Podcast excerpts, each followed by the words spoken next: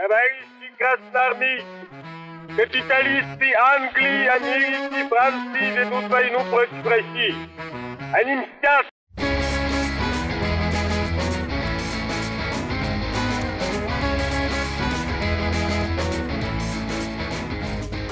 Привет всем! Выпуск подкаста «Деньги Джоули Драконы». Здравствуйте! Сегодня не совсем обычный выпуск. В названии его будет, скорее всего, фигурировать имя одной компании, которая в России не очень известна, хотя в определенных кругах, наверное, уже набирает обороты и снискала некоторую славу. Речь идет о компании, которая торгует на бирже, зарабатывает деньги и регулярно выплачивает свои проценты клиентам.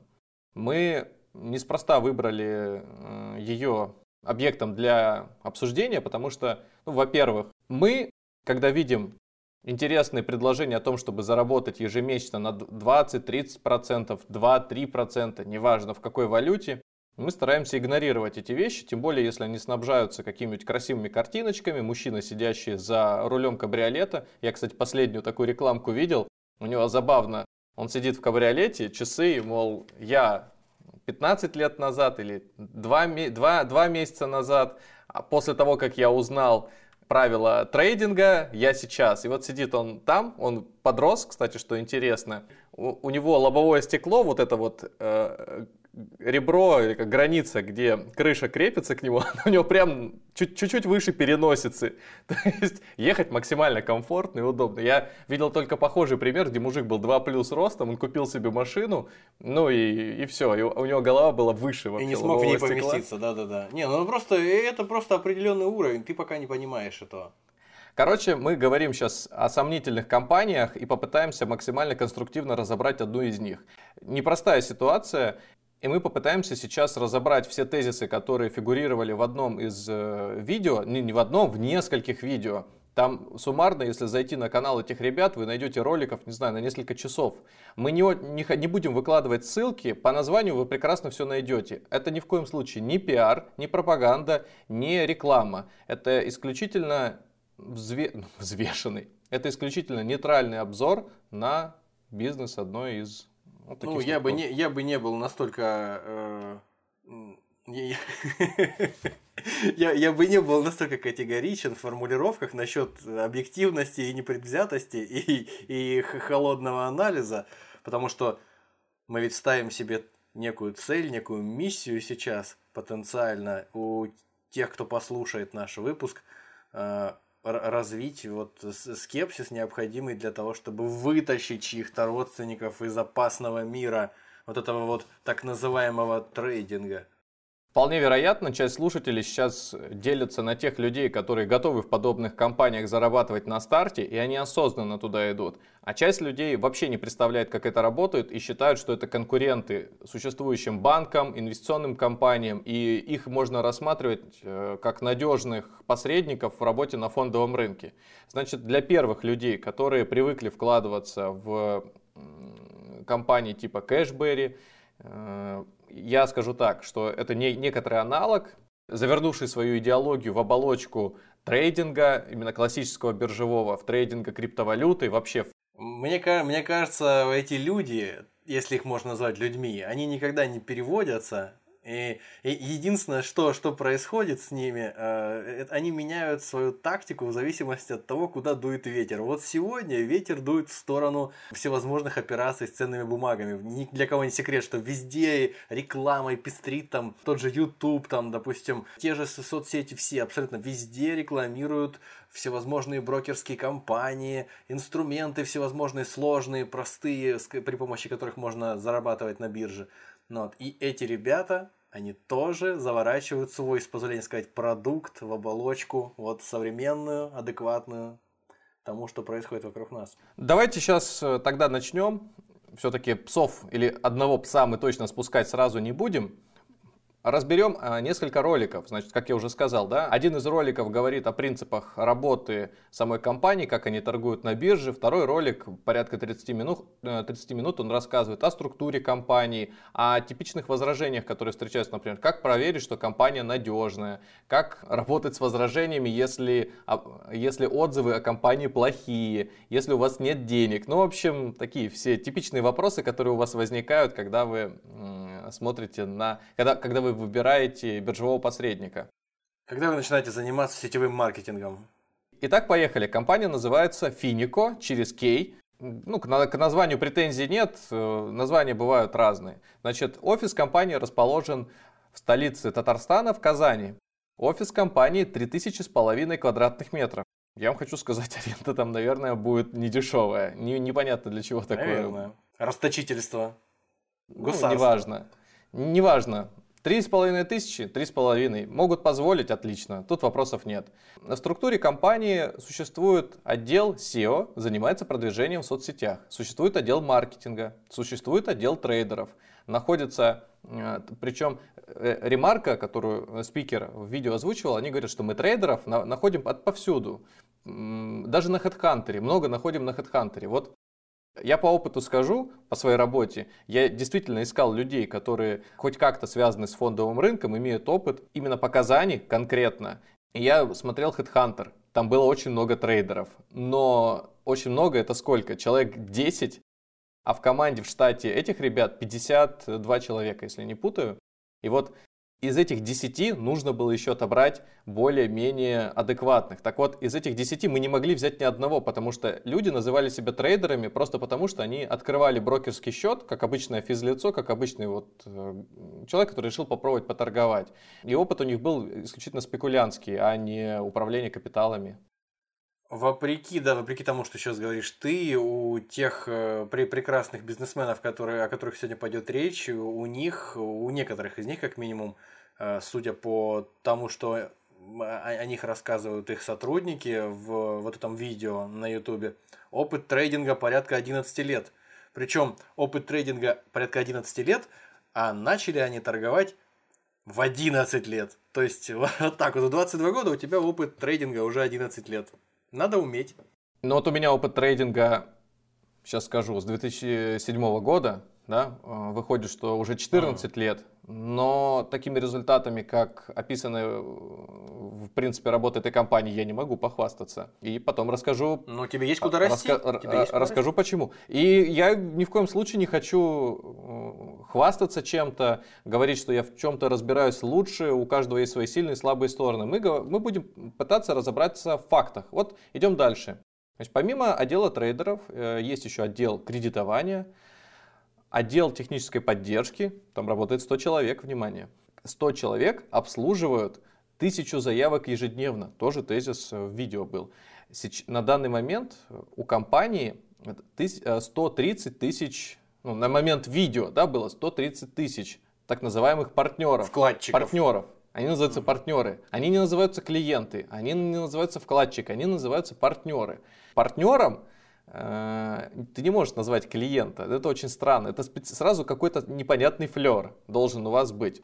Значит, я буду э, пояснять периодически для того, чтобы у вас сложилось впечатление. На примере этих компаний действует еще много аналогичных. И принцип везде примерно похожий. Поэтому, если обращаю внимание на слово партнер, значит оно важное. Значит, его тоже могут использовать и другие. Тысяча заявок ежедневно, это означает, что каждый месяц прирост клиентской базы, базы может составлять 20-25 тысяч. Ну, конечно, если выходные еще люди выходят подрабатывать тысяча заявок. А если компания набирает популярность, то из тысячи становится, понятно, и 1100, и 1200. Ну вот можем сказать, что за буквально полгода у них прирост этой клиентуры будет еще там, в половину. То есть 200 тысяч только к лету должно случиться. По-моему, видео на Назовем это Назовем это экспоненциальным ростом. Да, эти 130 тысяч не только в России, по всему миру, что тоже очень важно.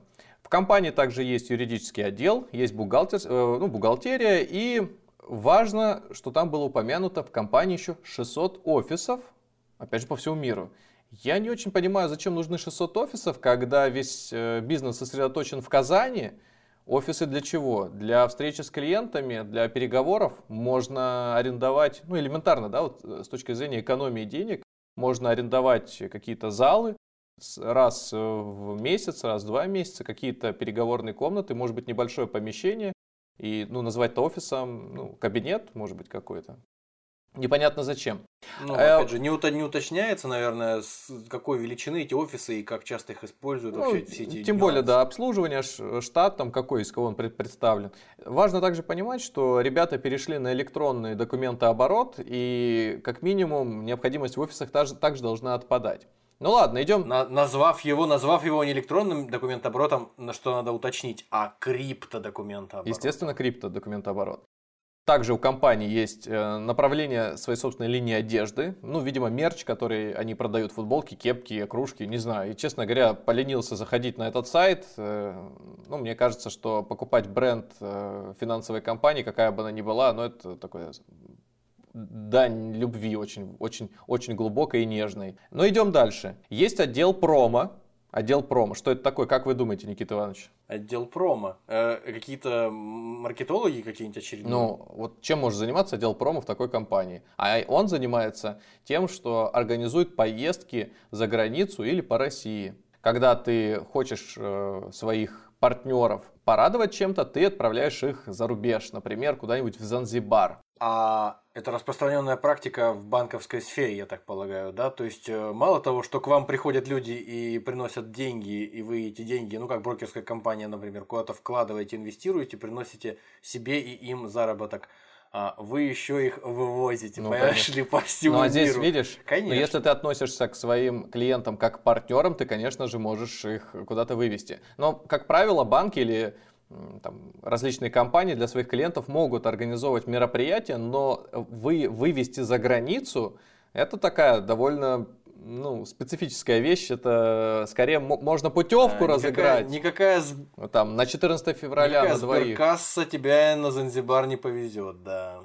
Слушайте дальше. Значит, есть еще отдел организации мероприятий. По поводу, кстати, поездок могу сказать, что для компании это характерная вещь. То есть банки могут своих сотрудников куда-то вывозить в качестве премии. То есть не платить деньгами, а вот организовать какой-то... Вот если они достигли определенных плановых показателей, все отлично сработали, тогда можно это сделать. В, в обычных случаях никто никого не, просто так не вывозит за хорошие глаза. Отдел организации мероприятий. Странно, что они вместе не сочетаются, эти два отдела. По мне так, ну, на, на моем опыте, если... Они занимаются если, одним и тем же делом, Если бы мы делали так два разных отдела, это как минимум нам бы у виска покрутили бы руководители еще ну, выше. Потому что это отделы, которые по похожи друг на друга, как братья-близнецы. Да. А также есть компания-партнер в Сингапуре, который, которая занимается выпуском криптофиатных карт. Да, да, да, отличная история.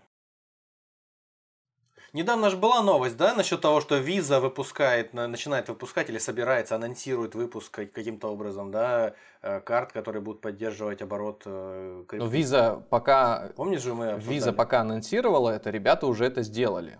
Опять же, кто такие ребята из Визы? И кто такие ребята из Финика. Надо понимать э, разницу. Нет, дело в том, что ребята из Финика рассказывали, что их э, карта поддерживает э, платежную систему Visa. Ну, можно здесь, конечно, притянуть за уши много всего, почему она криптовалютная, почему она фиатная, почему она, вернее, криптофиатная, и почему там Visa есть. Ну, скажем так, это можно выдать за программу лояльности. Если ты банк, выпускающий обычную карту, кредитную или дебетовую, и совершая покупки, тебе начисляются какие-то баллы, да, ну, кэшбэк, неважно, просто вот угу. промо, промо вот программа участия в какой-то акции. И если бы этот банк позволял себе выплачивать тебе не рублями, не какими-то баллами, а криптовалютой, биткоинами, тогда ты бы мог э, где-нибудь у себя в маркетинговых материалах заявить, что это криптофиатная карта. Вот.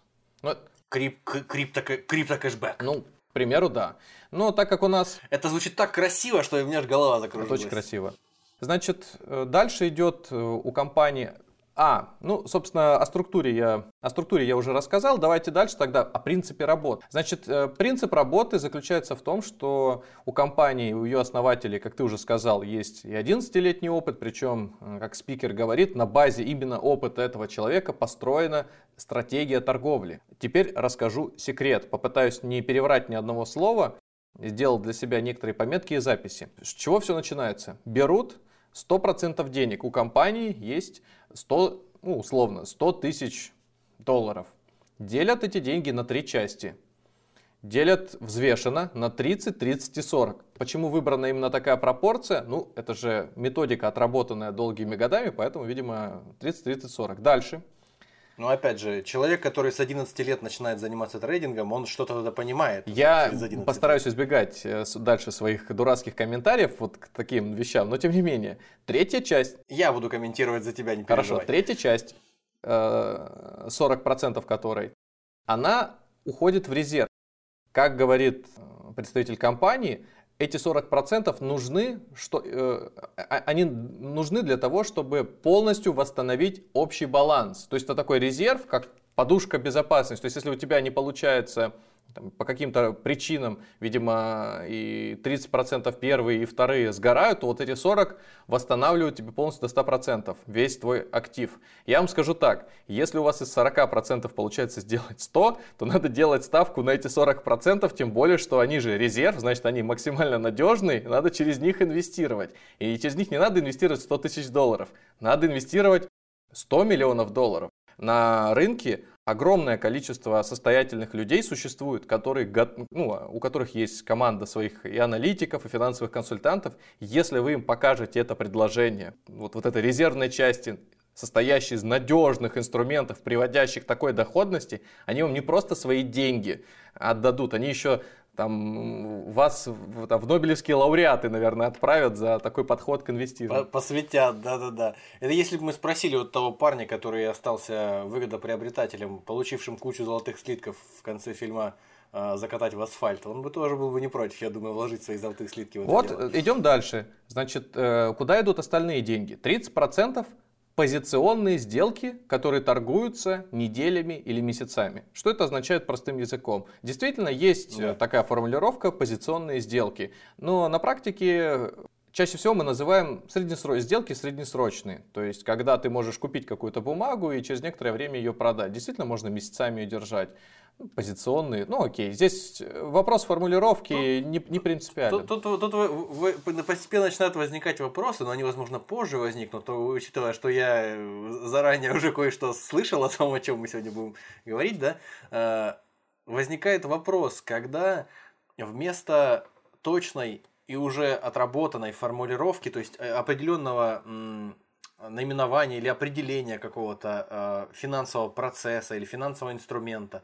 Люди начинают использовать его более замысловатые варианты, начинают наводить, э, народным языком выражаясь, тень на плетень. Когда они говорят, произносят фразу сложные проценты, но, но при этом э, употребляют это выражение не в том значении, которое ему придают Э, экономисты, а они э, хотят сказать, что сложные проценты это просто проценты, которые настолько сложны, что в них практически никто, кроме вот самих сотрудников Финика, не могут разобраться. То есть не стоит ли вот в этот момент начать уже задумываться? Стоит задумываться, конечно. Но... Ну, а прислушиваться к тревожному звонку. Но опять же, откуда вы можете знать? Есть определенный биржевой сленг, есть банковский сленг, есть сленг у строителей, есть у кого угодно, у юристов, у врачей. Поэтому ты не можешь, придя на, например, лекцию, на презентацию компании, оценить, насколько их слова не соответствуют э, специфике.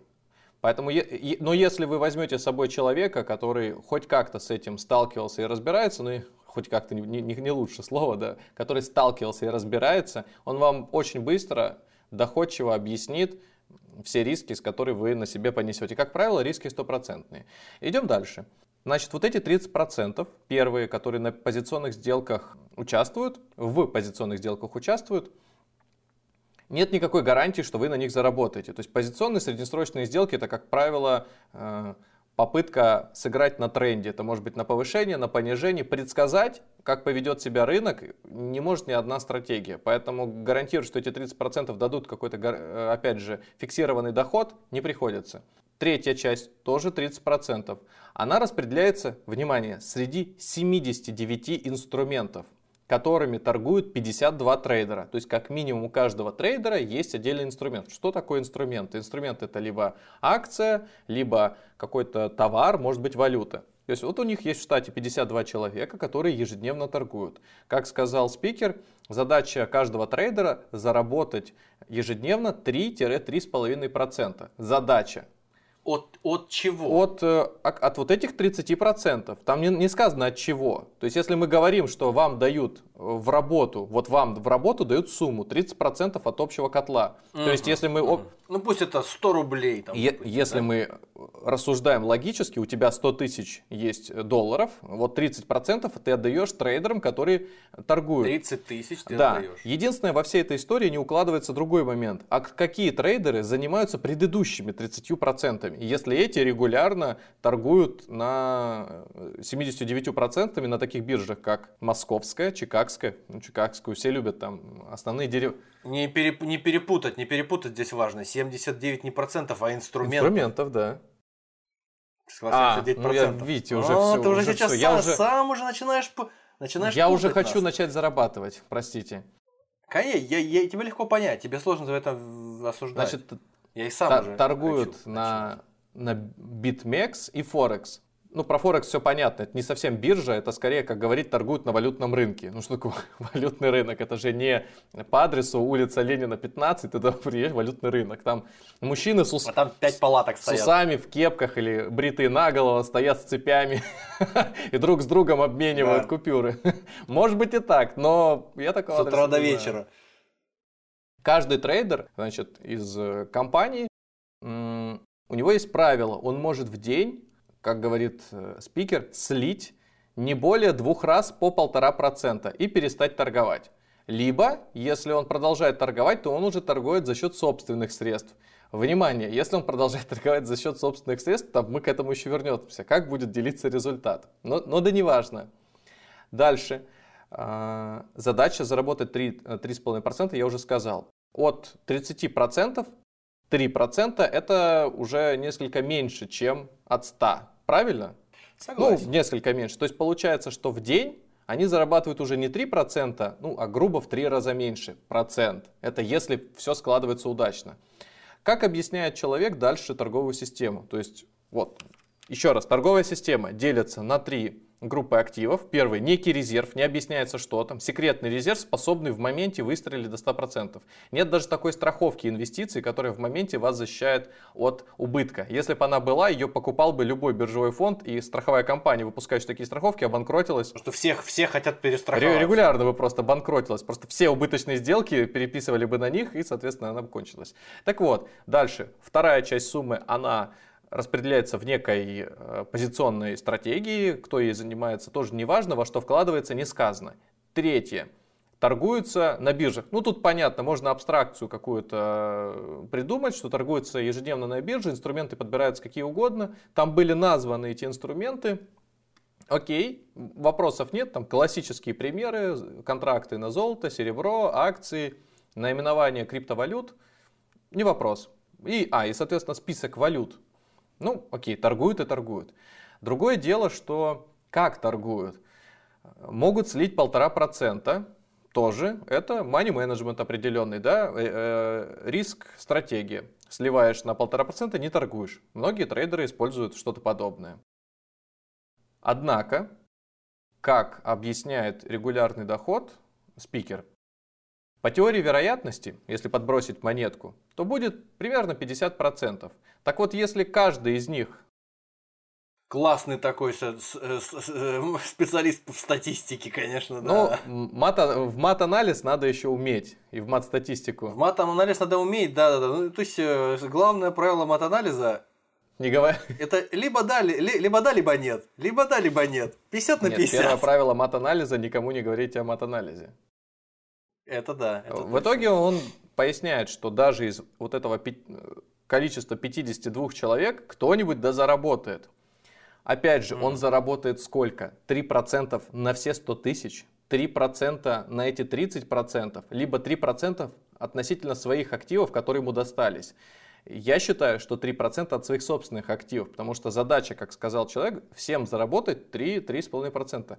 Полагаться на то, что один человек заработает какую-то конкретно сумму из 52 невозможно. Но даже если он ее один заработает, это не означает, что убытки всех остальных должны перекрыть его прибыль на рынке так это не работает. Не работает, может быть так, что все 52 человека не заработают. В теории вероятности она именно такая. Ты можешь и, и, и, и, причем не один день можно так э, сидеть, работать и сливать просто деньги в, в пустоту. По словам этого спикера, под 50% также попадает вероятность, что 52 человека могут заработать, а могут и не заработать.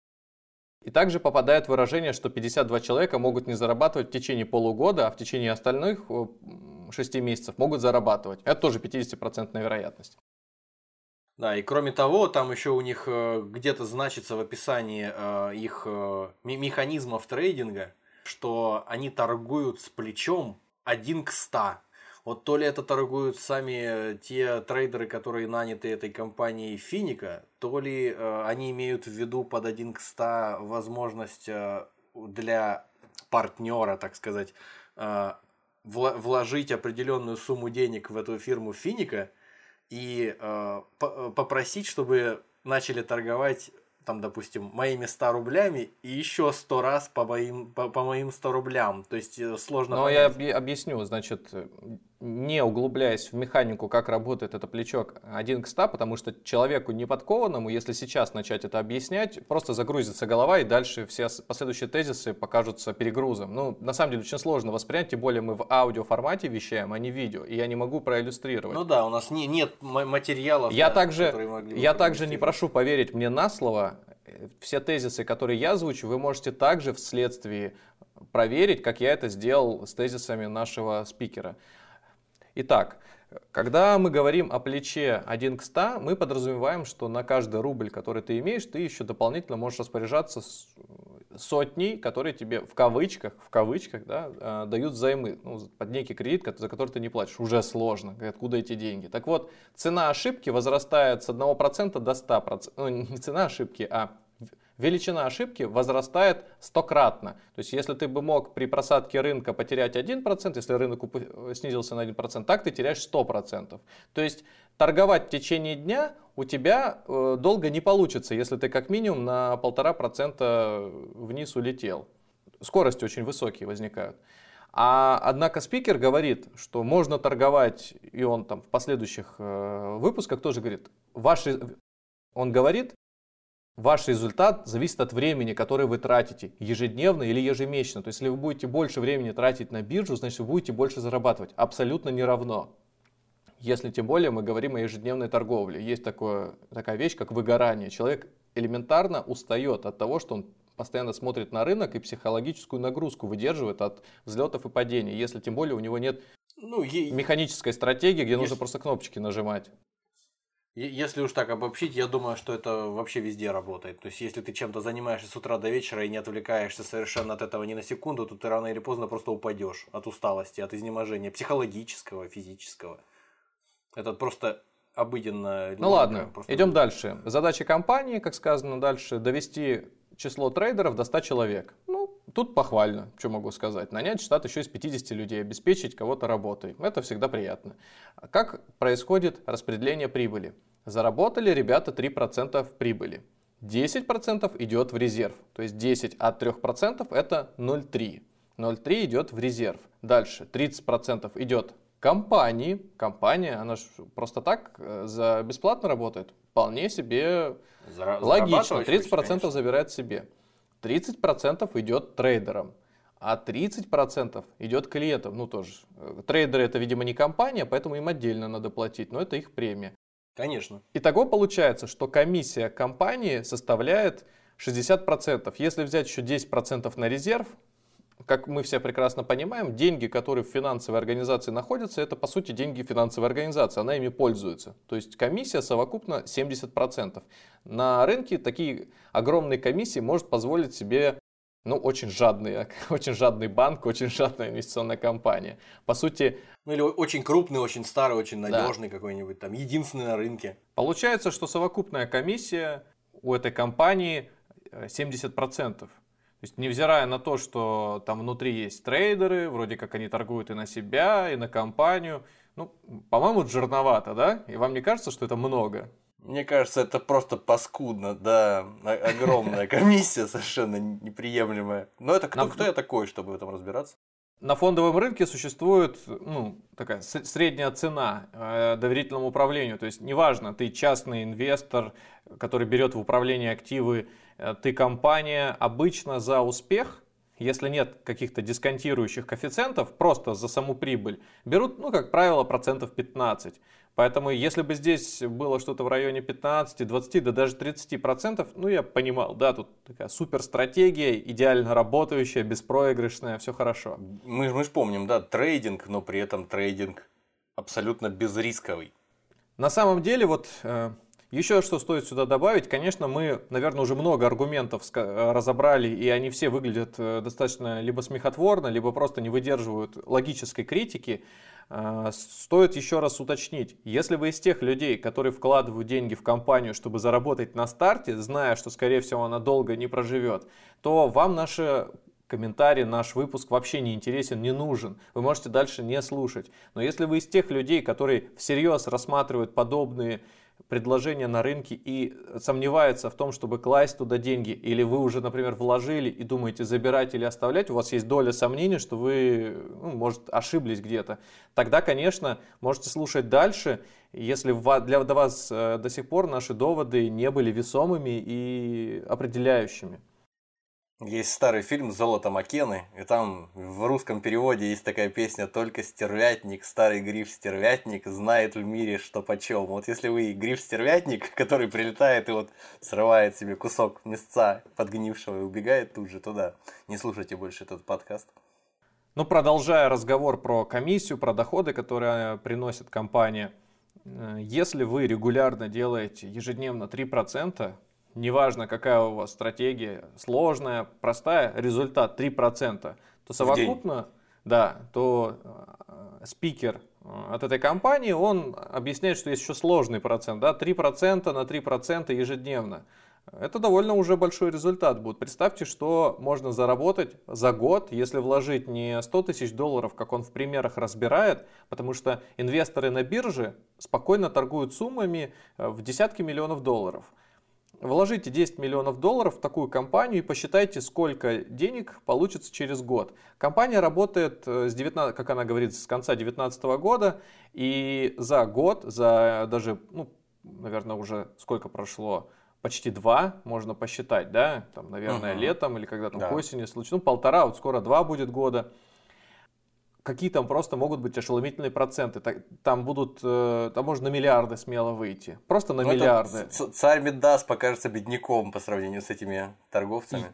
И если реинвестировать миллиард, то вы понимаете, да, 2 миллиарда, 3, 4, 5 миллиардов, это уже стоимость целых э, корпораций. То есть компания... Невероятные деньги, за, да компания за два года превращается в крупнейшего игрока в мире. Ну, если такое возможно, обязательно вкладывайте деньги в нее, если вы считаете, что это возможно. И почему она за это время ей не стала, тоже большой вопрос. Итак, идем дальше. Компания рассказывает, что у нее есть возможность, э, у нее есть возможность открывать счет клиенту, дать доступ э, трейдеру к этому счету, чтобы он торговал вашими деньгами. Средняя доходность такой услуги 3-20% за 7 дней. Возвращаемся к предыдущей информации. Трейдеры занимаются тем, что работают на компанию ежедневно, и их задача в день приносить вам прибыль. Каждый трейдер может э, потерять не более полутора процентов два раза. То есть право на ошибку у него всего два. Хорошо, а если эти два э, права, ну, то есть два эпизода, которые будут э, в его случае ошибками, если они использованы, то есть два, две жизни, скажем так, в геймерской терминологии вот израсходованы. Что дальше? Как ему быть? Он либо использует свои собственные деньги и продолжает торговать, либо, видимо, он подключается к вашему счету и продолжает торговать на нем. Ну, иначе я не вижу, Ловко. кто будет заниматься торговлей вашими деньгами э, по индивидуальной услуге. Если все, у него в компании всего 52 человека, которые торгуют на рынке, и к кому ты будешь передавать доступ, если он все время занят? Ну, ну да, да. Тем более столько людей, как они говорят, по тысяче человек в неделю, да, по-моему, у них да. Э, прибавляется. Но это просто какой-то космический объем. Тем более прибыль рассчитывается исходя из 52 людей, то есть 3%. А мы же говорим здесь о том, что в данной услуге один человек дает те самые 3%. Ну, короче говоря, это какой-то парадокс. Э, я не хочу вдаваться в подробности, сами подумайте, откуда может взяться доходность у одного человека и зачем тогда команда из 52, если один может торговать так, как 52. Ну и ну, тем ладно. более они, они нашли одного такого героического торговца, который знает какие-то тон, то, тонкости, позволяющие ему торговать как никто другой в мире. Да, действительно странно держать еще 50 человек. Дальше идет комментарий о том, что в компании существует программа реферальных ссылок, партнерских программ, рекомендации. Сейчас звучит, зв, звучит наукообразно очень. Как, ми, как минимум звучит достаточно формализованно и неискушенного человека, который с этим никогда не сталкивался, но который где-то когда-то обслуживался в каких-то банках или в каких-то, может быть, государственных учреждениях, наверняка что-то подобное слышал. И если спикер, который с ним разговаривает об этом, или которого он слушает, он еще и обладает э, более-менее грамотной речью, то, наверное, это производит какое-то гипнотизирующее впечатление на человека. Но если говорить проще, то это система рекомендаций, когда ты приглашаешь своего друга, друга друга и так далее, и за это получаешь деньги. В банках на самом деле сейчас э, стала существовать такая вещь, и тебе действительно... А, да, я видел, я видел, да-да-да, в, в одном э, широко известном в узких кругах банке, там, по-моему, предлагают э, тысячу рублей за каждого человека, который э, придет по твоей рекомендации и воспользуется услугами брокерской компании. Ну вот тебе предлагают тысячу рублей, а эта компания предлагает проценты от тех денег, которые принесет человек. И причем она говорит как? Проценты будут выплачены не от этого клиента, который новый зайдет, а за счет средств самой компании. По-моему, совсем другой. По-моему, здесь иначе не должно быть. Если мы говорим о том, что тебе платят какую-то мотивацию, премию, вознаграждение, уж точно ее не должны забирать у клиента, который приходит. Вот представь, да, ты клиент, который пришел в компанию. Здесь нет никакой фразы о том, что у тебя вообще могут часть денег откусить и отдать твоему другу. Ты такое даже не подразумеваешь. Ну, если, ну, об этом, если об этом говорят, значит, как минимум существуют какие-то аналоги, либо, возможно, компания когда-то так работала. Ну, это похоже, это один из признаков того, что это надежная финансовая организация, работающая на территории Российской Федерации, по всем законам, нормам и имеет все сохраняя, лицензии. Сохраняя все лицензии, да, и все соглашения выполняя, и платя налоги, по всей видимости, тоже. Я, я думаю, что если покопаться, то у компании есть и лицензия на какую-нибудь космическую программу. То есть вполне может быть, что они уже строят спутники и колонизируют Марс, а может быть они пошли дальше и уже просто, просто как они просто как они пишут на своих сайтах, да, э, многочисленных, между прочим, которые постоянно блокируют и с одних на другие приходится переходить, чтобы за ними следить. А, как они выражаются, это просто потому, что старые сайты у нас исключительно используются в информационных целях, а новые сайты, ну, представьте себе, любая крупная компания, компания Apple, например, вот у них есть 4 или 5 сайтов, и они все информационные, а но, новый сайт, на котором мы можем что-нибудь купить, да, в этой компании, он, он постоянно новый, он, пост... ну, он же новый должен быть, вот, зачем вам старые сайты? Вот точно так же и у них, очень странно, и поэтому, раз они не хотят, э, как они опять же говорят, раз они не хотят хотят э, лишней известности, ну, бесполезна эта известность для коммерческой компании, действительно, правда, ну зачем? Зачем им лишняя реклама? А их и так все знают, кому нужно. Так вот, они поэтому, наверное, и свои тон тонкие механизмы эти хитрые тоже скрывают. Один из важных критериев, когда официальный сайт открывает э, финансовая организация, инвестиционная компания, которая предлагает как минимум трейдинг на бирже и требования регулятора – значит, выкладывать документы, сведения о лицензии, бла-бла-бла, куча всего. Если у данной компании это присутствует, низкий поклон, но на самом деле они просто, наверное, забыли это выложить, и ну, их можно понять.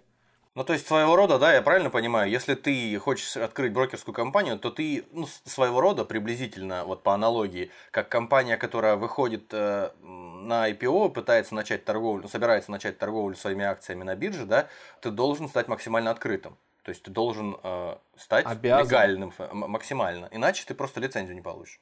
Ты обязан.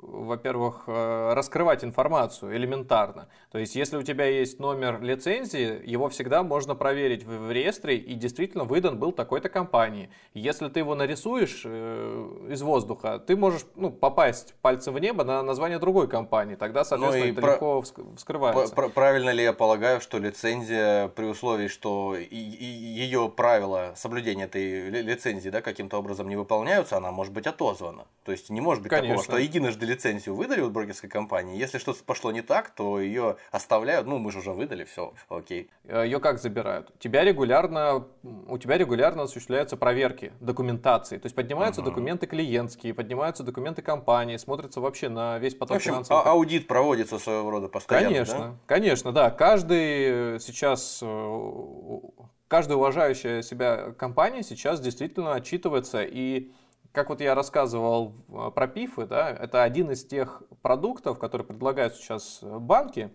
Он максимально, вот его прям сканируют до атомов. Есть, конечно, нюансы, как можно даже там требования регуляторов немножко попытаться обойти, но в целом это вот, наверное, один из самых защищенных регулируемых инструментов, который вот точно невозможно продать э, через какую-нибудь шараху. Там куча требований для того, чтобы его создать элементарно. От, от, начала, начиная от компании и заканчивая самим а, продуктом. Но, но да ладно, сейчас не об этом мы говорим. Мы говорим о компании Финику. У нее дальше в повествовании присутствует тактика торговли для клиента, которую они говорят, которую они озвучивают. Они предлагают накупить клиенту криптовалюты и продавать ее в розницу. А, а мы такие примеры знаем. В Москве возле метро или переходов одно время цыгане торговали такой криптовалютой. Я вам больше скажу, что не только в Москве, но и в провинции, глубокой провинции тоже продавали цыгане, тоже продавали. Но опять же, мы не будем говорить о том, что именно цыгане, вот такая вот жуткая нация, да, которая вот занимается такими гадостями. Э, я думаю, что просто всякие нечистые на руку люди э, занимались этой торговлей э, какими-то монетами, условно там, не знаю, шоколадными монетами в обертки, которые называли биткоинами. И кто-то, возможно, даже покупал. И вот здесь как раз э, ребята говорят про трейдинг, что достаточно больше времени посвящать торговле, и это прямым образом отразится на вашем результате. Больше торгуй, больше заработаешь. Ну, отчасти тут, наверное, есть какая-то... А, ладно. Чтобы стать нормальным торговцем, ты должен посвятить этому 10 тысяч часов, как минимум, мы же знаем, да? Я думаю, да. Потом автор переходит на так называемую работу с возражениями. То есть, если вы пришли в компанию и ваши ох уж, родственники... эти, ох уж эти прекрасные термины, которые помнятся мне еще с моего легкого мимолетного знакомства давным-давно с сетевым маркетингом, с этим а опасным миром. А в чем оно заключалось? А вы как были знакомы с этим? А, ну, то есть там э, состояла, э, состояла суть работы в некоторых аспектах, вот в некоторых Не-не-не-не, э, От, как, как, как, как ты был связан с сетевым маркетингом? Ну, не, некоторым образом был связан. У меня э, в семье родственники одно время этим занимались. Вот. А-а-а. Это было лет, э, эдак, наверное, уже 12 или 13 назад, наверное, вот так.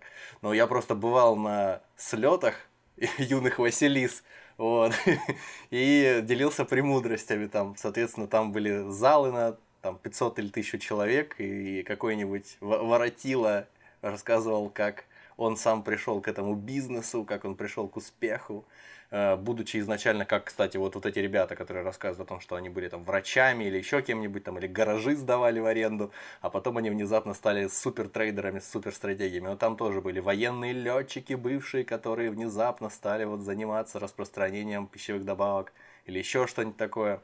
Вот. Но, тем не менее, в принципе, вот все, что я слышу, вот эти вот все какие-то ключевые фразы, работа с возражениями, холодные контакты, какие-то вот безапелляционные заявления, которые эти ребята рассказывают в своих видео, я прям вот испытываю такие флешбеки все время.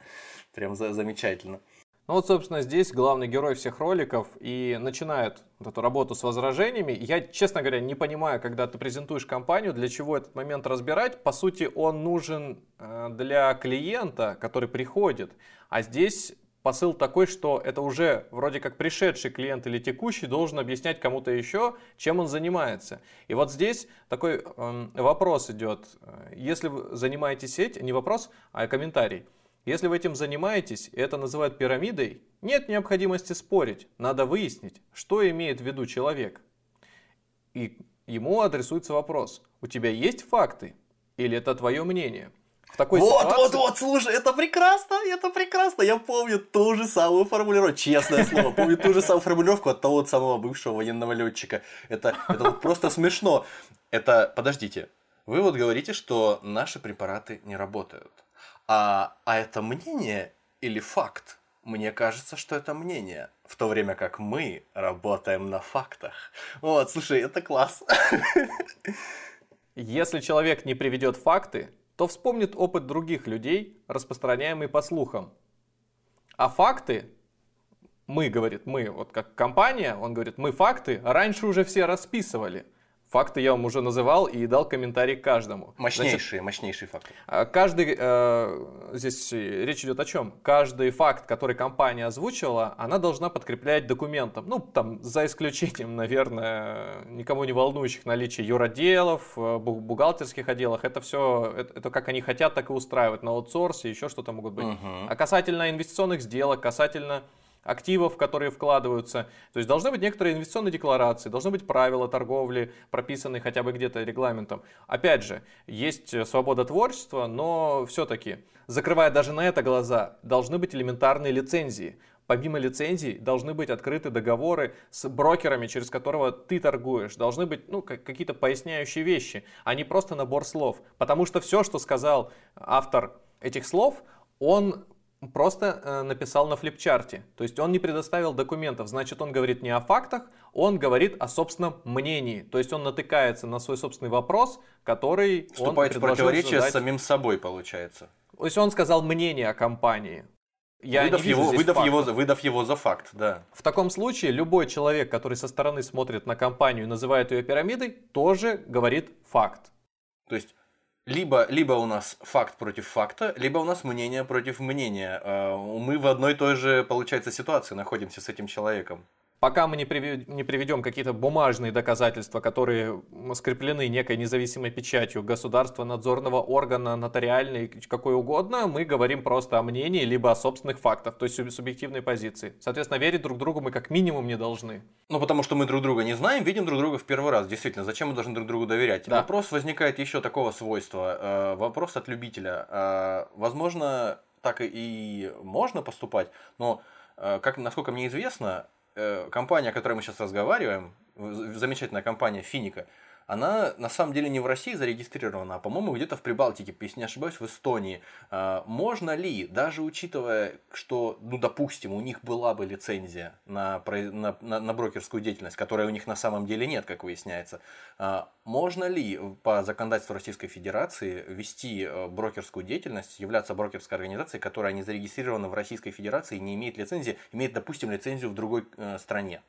Да, конечно. А Можно. Граждане Российской Федерации могут открывать брокерские счета вплоть до Соединенных Штатов, э, в европейских странах. Другое дело, что здесь применяется особый режим налогообложения, и вообще за все операции, которые происходят за рубежом, э, человек отчитывается самостоятельно. Здесь его уже опция на, как налоговый агент в России от Э, брокеров, она не будет работать.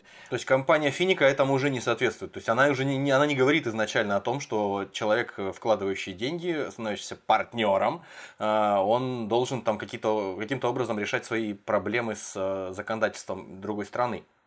Э, на самом деле они не должны за это нести ответственности. Если я открываю счет в, в другой юрисдикции, я сам должен изучить законодательство угу. той страны. Мне никто не должен оповещать. Здесь они в этом смысле правы. Сво, своего рода незнание э, закона не освобождает тебя от ответственности за его соблюдение, да, или не соблюдение. Другое дело, что в ходе всего повествования нигде не было сказано вообще про Эстонию. Я не знаю, откуда ты это узнал, потому что там фигурировало, фигурировал только Сингапур. А я о них читал, это... просто я статейки про них читал. Э, а просто в открытом доступе. Вот. И наткнулся на такую историю, что вроде как они зарегистрировали э, просто, грубо говоря, контору свою, и поэтому или что, я не знаю, ООО зарегистрировали в Эстонии, но у них там уставной капитал слишком маленький был или что-то такое, поэтому им э, э, то ли у них отозвали даже возможность вести свою предпринимательскую деятельность даже на территории Эстонии, потому что изменились правила. То есть они даже там насколько мне стало известно, даже там они не имеют э, базы никакой законодательной для того, чтобы работать.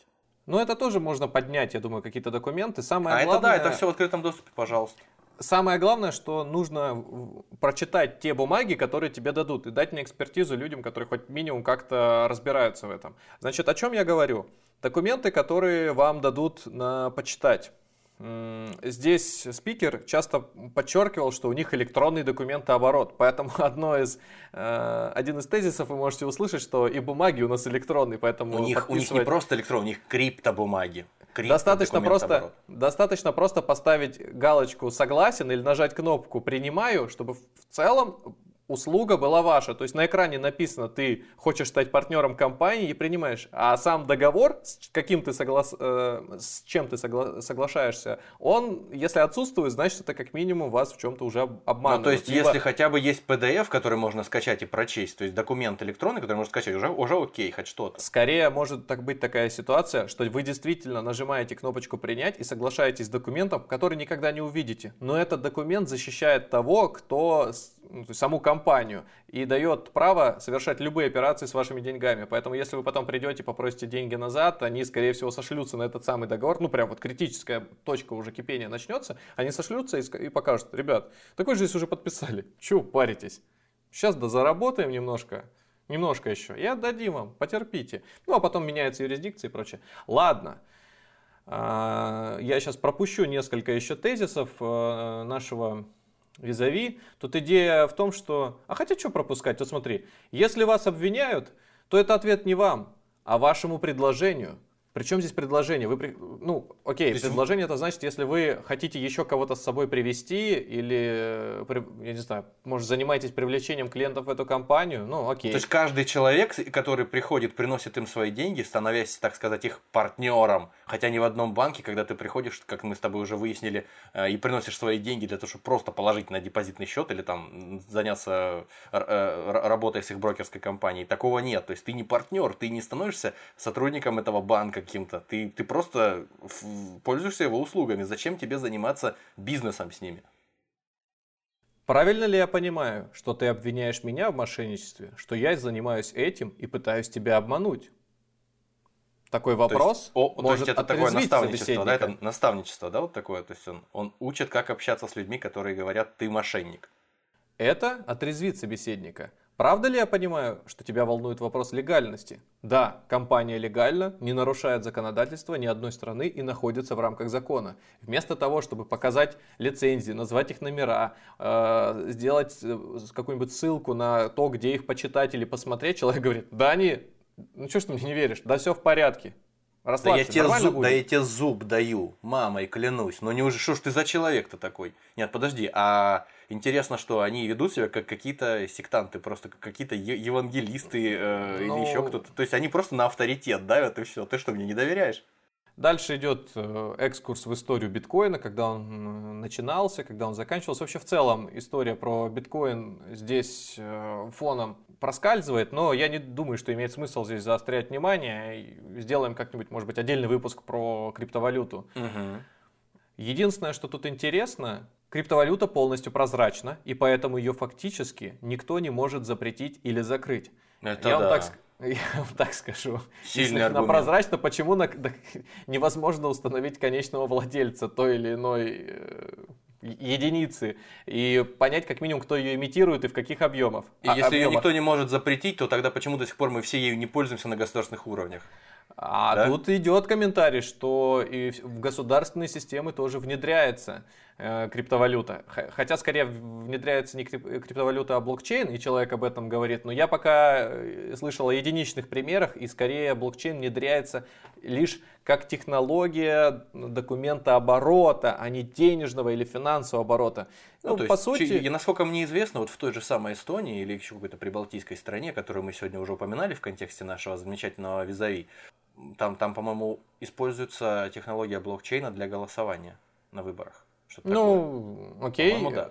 Ну, то есть в этом контексте я вас понял еще, да. А, речь идет не о технологии, а о валюте все-таки. И вот Здесь путают, путают людей просто в понятиях. Продолжение. Значит, поэтому пользуемся услугами компании, чтобы пользоваться валютой в любой точке мира. Компания Цифрон Capital в Сент-Лусии. можно погуглить Сент-Луси. А, кстати, вот интересный пример. Что такое вспомнил. цифрон? Вот еще надо сказать. Ты же не, А. не, не, не оговорил, да? Что такое цифрон? Нет, да, я у не них, говорил, что такое цифрон. компании.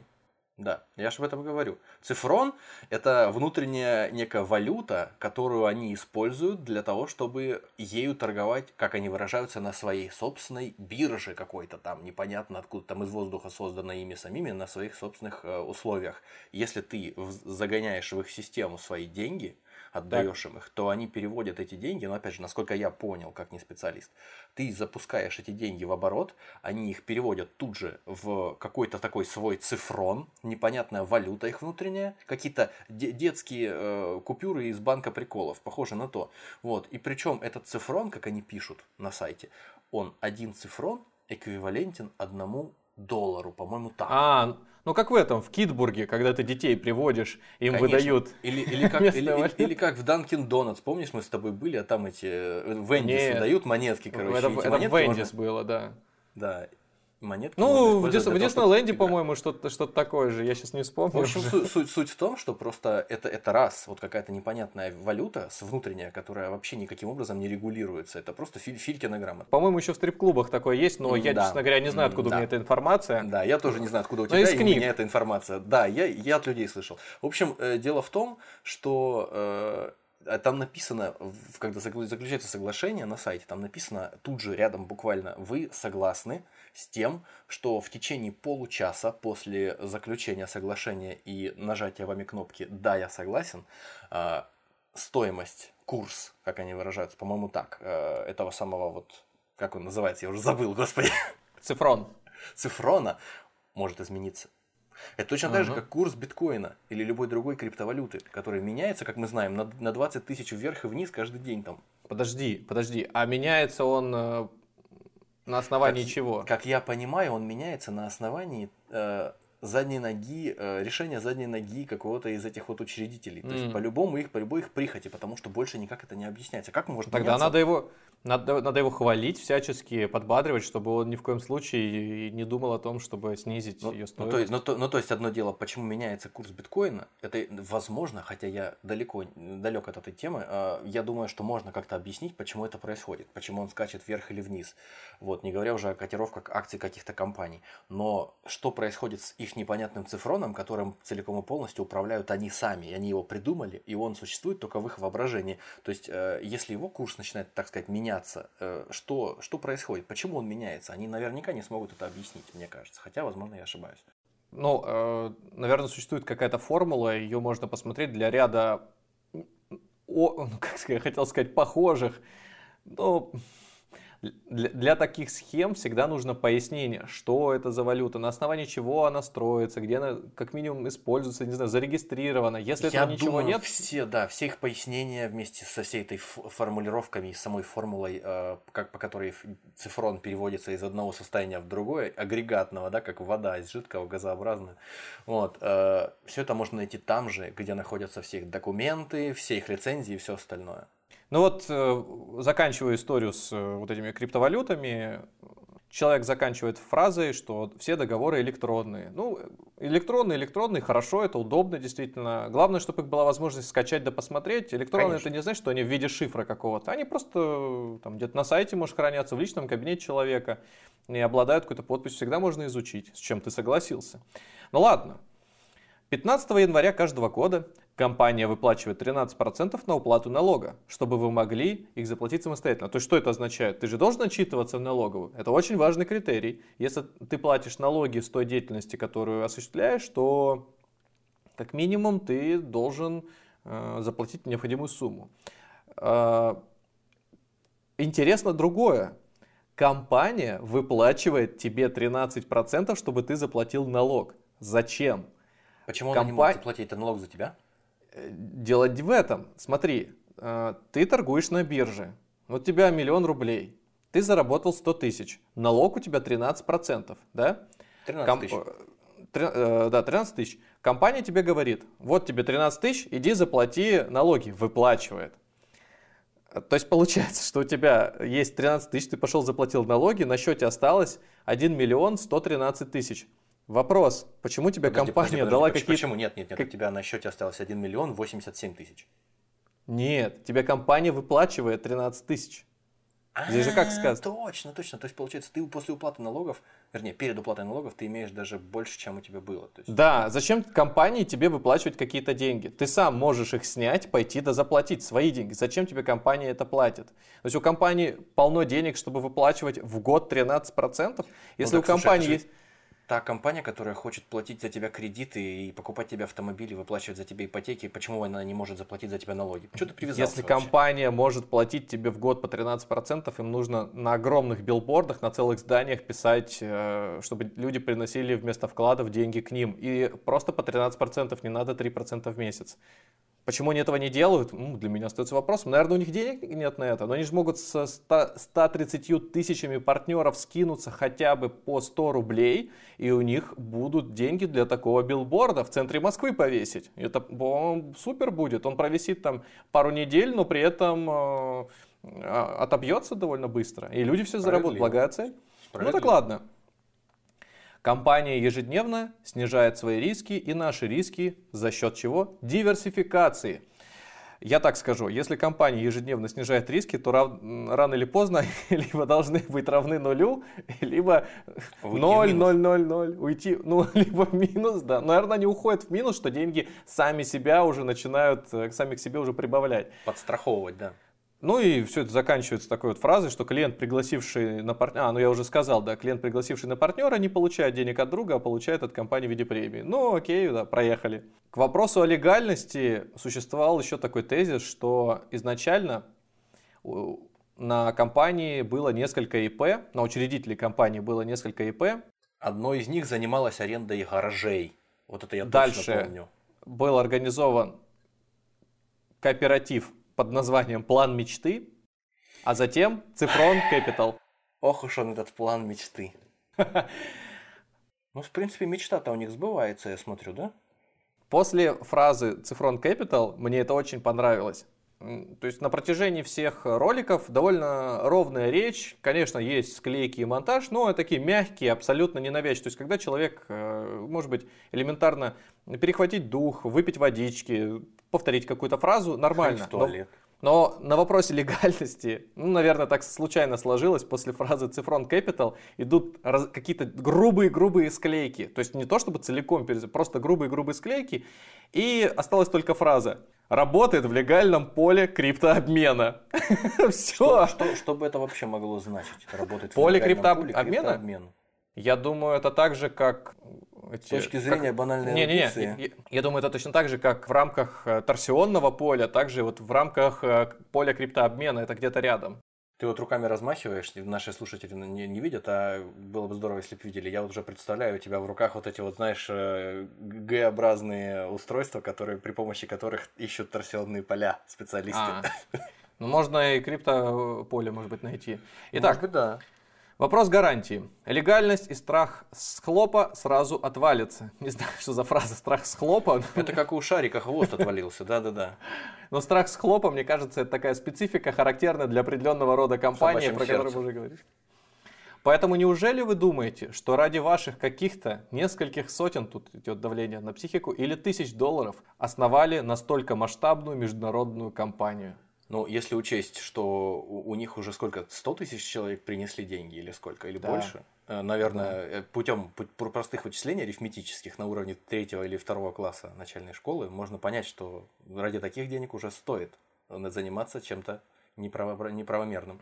В довершении одной из глав э, повествования спикера цель создать международный сервис в сфере сетевого маркетинга, который поможет человеку решить свои вопросы. То есть цель не создать сервис в сфере финансов, в сфере производства, Брокерских вот, услуг, там хоть какая-то формулировка. ну, хоть подобная. что-то. В сфере сетевого маркетинга. Ну, вот это, наверное, четкий звоночек для тех ребят, которые приходят в сетевой маркетинг абсолютно не ради э, продажи товара, качества товара. Самое, самое главное, что шельмовать вроде как сетевой маркетинг, ну, ну ладно, ну, не, ну, может быть, э, это не эквивалентное понятие там, понятию э, пирамида какая-то, да, финансовая. Да. Окей, люди могут действительно зарабатывать на этом деньги, там какие-то товары перепродавать. Не обязательно нужно зарабатывать деньги в сетевом маркетинге, возможно, только на том, что ты приводишь еще там трех-пятерых людей, они приносят свои деньги, и за счет этого ты что-то получаешь, и это работает э, как снежный ком распространяясь, да. Но ведь э, механизмы-то вот, вот они опасно, опасно звучат очень. Они очень похожи на вот простую элементарную э, финансовую пирамиду. То, что ты сейчас что рассказываешь. Вы? Не, подождите, вы сейчас так скажете, люди наши предыдущие выпуски послушают и скажут, да вы везде тут про пирамиды говорите, просто наукоемкими и сложными словами. Про, про, просто в этот раз начали про финансовые пирамиды говорить, да? Да, это прав. Тем временем трейдеры компании горят идеей войти в топ-10 Топ-10 по оборот, по, в топ-10 по обороту денег на фондовых биржах Уолл-стрит. Вот так, да? А Уолл-стрит включит их в этот топ-10, да, свой какой-то особенный? Я никогда не слышал о рейтинге среди трейдеров на Уолл-стрит. Возможно, он появился... Ты, ты, ты прилетаешь в США, приезжаешь в Нью-Йорк, Приходишь на Уолл-стрит, довольно длинная улица протяженная, и, собственно, к тебе сразу подбегают и замеряют, не знаю, там твой рост, вес и, и все. В соответствии с какими-то характеристиками, видимо, тебя могут внести или нет в этот список. Оборот замеряют твой. Обо- за- заменяют, замеряют твой оборот, да, действительно, ты прав. Что-то хотел сказать на эту тему. Я, я бы, если честно, предложил э, войти в топ-10, ну или хотя бы в топ-50 Wall-Street не по обороту на фондовых биржах, а по доходу на там, ежемесячном, ежедневном уровне. Вот это было ну, бы... Ну, чтобы, что, что, чтобы, допустим, ну, учитывая, что они позиционируют себя не как брокерская компания, не как банковская компания, банковские услуги предоставляющая, а как э, сетевой маркетинг, то, я не знаю, они не знаю, они даже не ориентируются на какой-нибудь там, как, как некоторые известные хип-хоп исполнители, на то, чтобы в один, в, в один из дней стать э, настолько известным и, и богатым, чтобы попасть на обложку журнала Forbes, например. То есть они таких целей даже не ставят. Странно. Помимо этой цели, у трейдеров еще есть цель – это регистрация своего брокерского, э, брокерского дома. Брокерский Значит, вот здесь дом. Э, ну, брокерский дом немножко устаревшее название. Не знаю, ну, окей, назвали и назвали. Попахивает масон, масонской ложей, попахивает. Не-не-не, это нормальная формулировка. Нормально, да? Она, правда, Хорошо. сейчас э, устарела сильно, но она была и есть. Я, скажем так, Э, застал еще те времена. Так вот. То есть ты член брокерского дома какого-то? Внимание, брокерский дом или брокерскую компанию не так сложно открыть на самом-то деле. И грезить этим как мечтой абсолютно не стоит, тем более с таким уровнем дохода. Другое дело, зачем? Если текущее положение дел и так дает возможность зарабатывать много. Создавая брокерскую компанию, ты очень много себе костылей наживаешь, то есть, которые тебе не нужны, усложняешь элементарную операционную деятельность. Поэтому я бы, честно говоря, на их месте просто избежал этого. Ну, хотят открыть, Пусть открывают, посмотрим. Наверное, у них это получится. Ребята вполне успешные. На самом деле таких мало на рынке, поэтому будем следить за ними. Итак, как, а как назвать вид деятельности у людей, если вот они ведут, ведут себя как будто бы притворяясь брокерами, ну или как это выглядит со стороны, казалось бы, да, при первом приближении, как брокерские услуги. Потом они описывают себя в своих там каких-то воззваниях к народу как э, сетевых маркетологов, э, и они стремятся к тому, чтобы стать брокерской компанией. А кто они такие? Что у них это за тип бизнеса? Ну, на самом деле, это организация мероприятий, шоумены, все. То, то есть они э, просто как этот, хороший тамада и конкурсы интересные, да? Ну, э, этим реально занимается компания. А, она очень хорошо создает атмосферу того, что она представлена какими-то сильными людьми на рынке, что она вообще имеет некоторый вес, имеет специалистов. Игра. Ну, то есть вы приходите на подобные мероприятия скорее как на постановку. У меня в жизни была одна история, абсолютно тут нет никаких имен, э, я не думаю, что это кого-то заденет. Э, как-то раз ко мне обратился начальник службы безопасности. Для меня было удивительно, потому что, ну, хоть у меня и был к тому моменту уже некоторый неоднолетний опыт работы на финансовых рынках, мне было 24 года, и он сказал, значит, моя супруга э, хочет вложить деньги в инвестиционную компанию. Я на него так смотрю и говорю, мы инвестиционная компания, почему вы вложите, нам деньги вложите свои деньги. супруги не даете? Человек службы безопасности у нас, да. О, да, он говорит, но мне эта вообще тема вся не нравится. Я ей, конечно, хрен что дам, но ты на всякий случай этот, можешь посмотреть и дать свою оценку. И он мне дал несколько флайеров. Название компании я сейчас с трудом вспомню, это было довольно это давно. Это и не важно, это и не важно. Да, э, ее название так Global Invest, э, что-то там, может быть, Invest Globex, неважно. Marketplace. Ну, короче говоря, в названии точно содержались э, слова, связанные с масштабностью и, и инвестициями. инвестициями. Да. Пришел я, значит, на этот семинар. Там весь, э, вот, весь срез России был, все категории граждан, которые есть. Дети, пенсионеры, военные, врачи, учителя, предприниматели, все там сидели. И я, не пойми кто. Э, значит, нам представили, что спикером будет сейчас э, наш, как они сказали, Сейчас бы не ошибиться в драгоценных металлах, потому что если платиновый директор.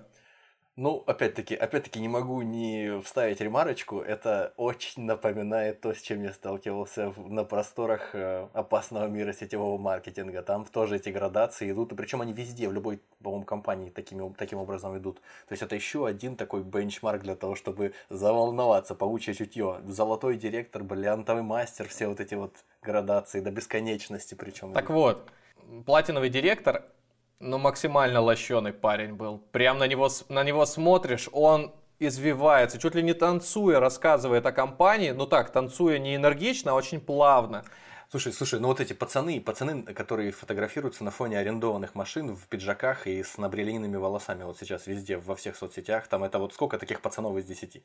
Но если представить, что как статно выглядит Игорь Шувалов, он довольно высокий человек с прической, все так, ну так, такой, Мы будем говорить, что он довольно высокий мужчина.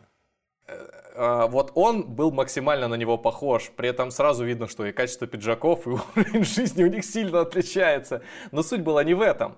А, Все, о чем он рассказывал, включая инвестиционную стратегию, она была один в один, как вот эта вещь. То есть у них тоже было там разделение по активам 25, 25, 25 и еще 25.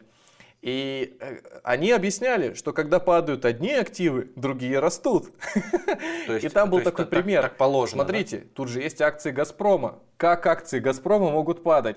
Я помню, что на том массовом мероприятии я не стал так вставать и задавать э, каверзные вопросы. Я задал несколько буквально, на что на меня э, вот первые ряды резко так повернулись, как тот суслик из мема, э, который на тебя одним глазом Барсук смотрит. сидит в своей норе Начали пытаться понять, да. почему... Ну, ну, для них были неожиданные вопросы. Тем более, извините, это был 2010... Э, короче говоря, это было прям э, давно, ну, 10 лет назад. Может, год. Допустим, 10 лет И тогда назад. тем 10 лет назад, да. И, и тогда точно с э, инвестициями сталкивалось гораздо меньше людей, тем более хоть что-то где-то слышало или понимало. И а у меня вопросы были профессионального... Да. У меня вопросы были профессионального характера, поэтому, ну, что я мог э, задать? Просто вот из специфики, обычно элементарные вещи. Ну да ладно, я проигнорировал, что на мои вопросы точно не отвечают или отвечают размытыми фразами. Потом был антракт. В общем, в перерыв я встал и э, ко мне подошел человек, э, с которым я познакомился в холле. Э, это, это в отеле происходило, в конференц-зале. Значит, так, так. Э, я с ним познакомился, начал мне задавать некоторые еще вопросы, и параллельно с этим стали подключаться люди. В итоге возле меня собралась э, группа лиц, где-то 8-10 человек. Слава богу, среди них были здравомыслящие, сомневающиеся. Ну, как минимум сомневающиеся. Там был муж с женой, когда я им объяснял, почему вот некоторые доводы, приведенные здесь платиновым директором, в реальности не работают или не существуют, он тогда своей жене говорил, слушай, вот, ну, как бы хватит теперь, наверное, уже, может, пойдем. И Единственные, кто были против, сейчас не дело там не в возрасте, были отдельные женщины, такие вот прямо вот уже сильно постарше. И они вот, мол, мешают нам бизнесом заниматься, задают всякие вопросы.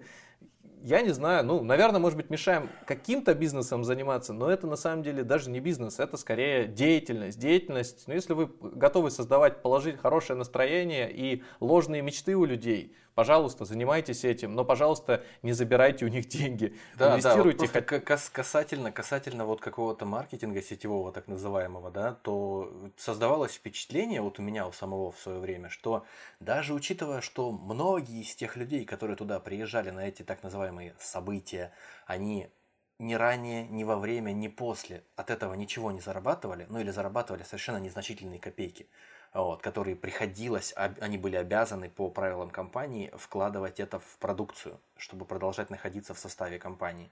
Вот. Тем не менее, для них это создавало какую-то, ну я не знаю, социализацию, что ли, которой они были лишены в обычной жизни. То есть они приходили, общались с теми, кто с ними на одной волне. Для них это такой вид психотерапии. В этом отношении, конечно, возможно, это благое дело, как и э, любая подобная какая-то структура. Но когда дело заходит до, касается отъема денег у населения э, или дезинформации, вот здесь уже, да, эти радужные очки надо снимать. Тут идет еще история о том, что ну, компания, о которой мы рассказывали, да, она продает некий индекс STI. Я не знаю, что значит продать индекс. Индекс продается через финансовый инструмент. Здесь не озвучивается, что это за финансовый инструмент и так далее. Поэтому я волен считать, что э, компании передаются деньги в некое доверительное управление, где она может сделать с ними абсолютно все, что угодно. Поэтому, когда вы отдаете деньги туда, даже не думайте, что они вам обязаны их вернуть через день, через два. Там могут быть абсолютно любые условия, на основании чего вы их, может быть, с какой-то вероятностью станете получать. Не частями, а целиком. Вот логика тоже вот у меня э, такая прослеживается, исходя из моего э, личного какого-то взаимодействия с э, ну, не то что взаимодействие с самими компаниями, которые предоставляют брокерские услуги потенциально, ну, просто из-за желания э, подчеркнуть какую-то финансовую грамотность да, из сторонних источников.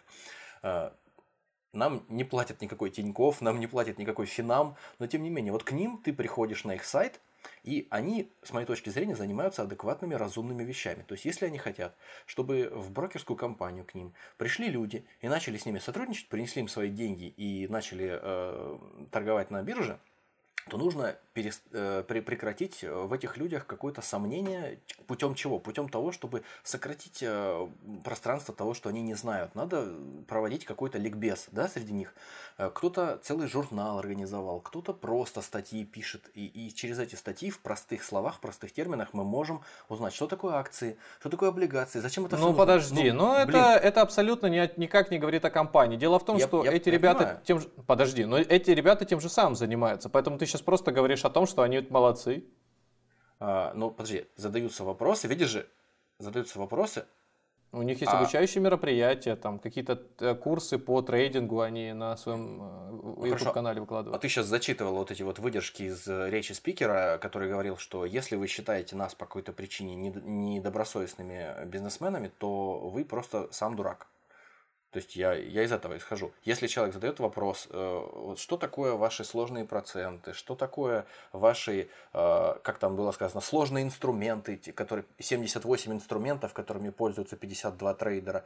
Э, все ведь инструменты финансовые, они известны давным-давно, они ж новые, не, не порождаются. Акции, облигации, золото, драгоценные металлы, там, ну, какие-то подобные вещи. О них можно рассказать в двух словах, объяснить человеку, просто чтобы он понял и не боялся не помню, как э, назывался фильм. Ну, это, по-моему, частый сюжет, повторяющийся из раза в раз. Бывает так, что человек попадает в некую в некое лимбо, да, в некую кому, когда он не может э, свои мыслить, эмоции мыслить э, логично, да? Нет, дело не логично. Он, он просто перестает существовать как человек, которого мы знали. То есть он замкнут где-то, заперт во сне, внутри, в каком-то вот э, параллельном измерении, но при этом мы его видим э, туловище перед нами. И вот бывает такая история, что герои фильма подходят к нему и говорят, он пытается к нам пробиться, и у него, например, дрожит рука, или он э, вербально ртом какие-то слова произносит, и даже невзирая на свой недуг, он выплескивает какую-то спасая, спасительную фразу, благодаря которой в конечном, итоге, э, в конечном счете его освобождают, и он, ну и все, все становятся счастливы. Вот здесь то же самое в конце ролика прозвучало. Человек говорит, посмотрите официальные материалы компании и сравните с отзывами. Если это про трейдинг, про рынки, обратитесь к профессионалам. Ну, я могу сказать, что мы в некотором роде профессионалы, и мы считаем, что эта компания вам не подходит. Пожалуйста, не инвестируйте в нее деньги. Вероятно, человек сам, не знаю, вот спасает Да, людей. У него да, на подсознании есть, возможно. на подсознании есть человеколюбие, и он его вот Во- Возможно, этот человек Им сам, да, са- сам не поделился. осознает ничего из того, что он творит. Не, буквально по евангельским каким-то цитатам не ведает, что творит человек. Я думаю, что достаточно времени мы уделили этой компании. Мы постарались разобрать очень много аспектов, отдельных тезисов, проговорили, про, ну, высказали свою точку зрения и призываем вас к тому, чтобы вы действительно серьезнее относились к, к своим вложениям и ни в коем случае не думали, что фондовый рынок это просто и существуют какие-то эксперты и гуру, которые зарабатывают на этом очень много денег просто потому, что у них есть некоторая стратегия. А, Вопросы, которые у вас остались, и, возможно, мы их не охватили здесь, э, обязательно нам пишите, может быть, в личку как-то. Я понимаю, что если вы столкнулись с подобным финансовыми компаниями, и не обязательно Финика, может быть, есть какие-то еще, можете нам прислать, мы попробуем их со своей стороны разобрать в будущих выпусках, чтобы себя, ну, может быть, как-то не деанонимизировать, чтобы мы об этом, мы не будем говорить, от кого мы получили информацию, чтобы вас не подставлять, но такой вот анализ провести сможем. Но элементарно здесь, даже по поверхностным сведениям, которые сама компания озвучивает, ну, это, ну, давайте прямым языком, полное фуфло. Не говоря уже о том, не говоря уже о том, что в открытом доступе находятся сведения, что на конец 2020 года, 2020 года этими господами уже заинтересовалась прокуратура Российской Федерации и завела на них, э, ну это если не завела уголовное дело, то по крайней мере начала э, проверку и дело производства по факту изъятия у населения порядка там что-то 100 миллионов рублей. Сумма не так, чтобы великая для такой компании, да, прекрасной, но тем не менее есть повод задуматься. Спасибо, что добрались до этого момента. До свидания. Всего вам доброго.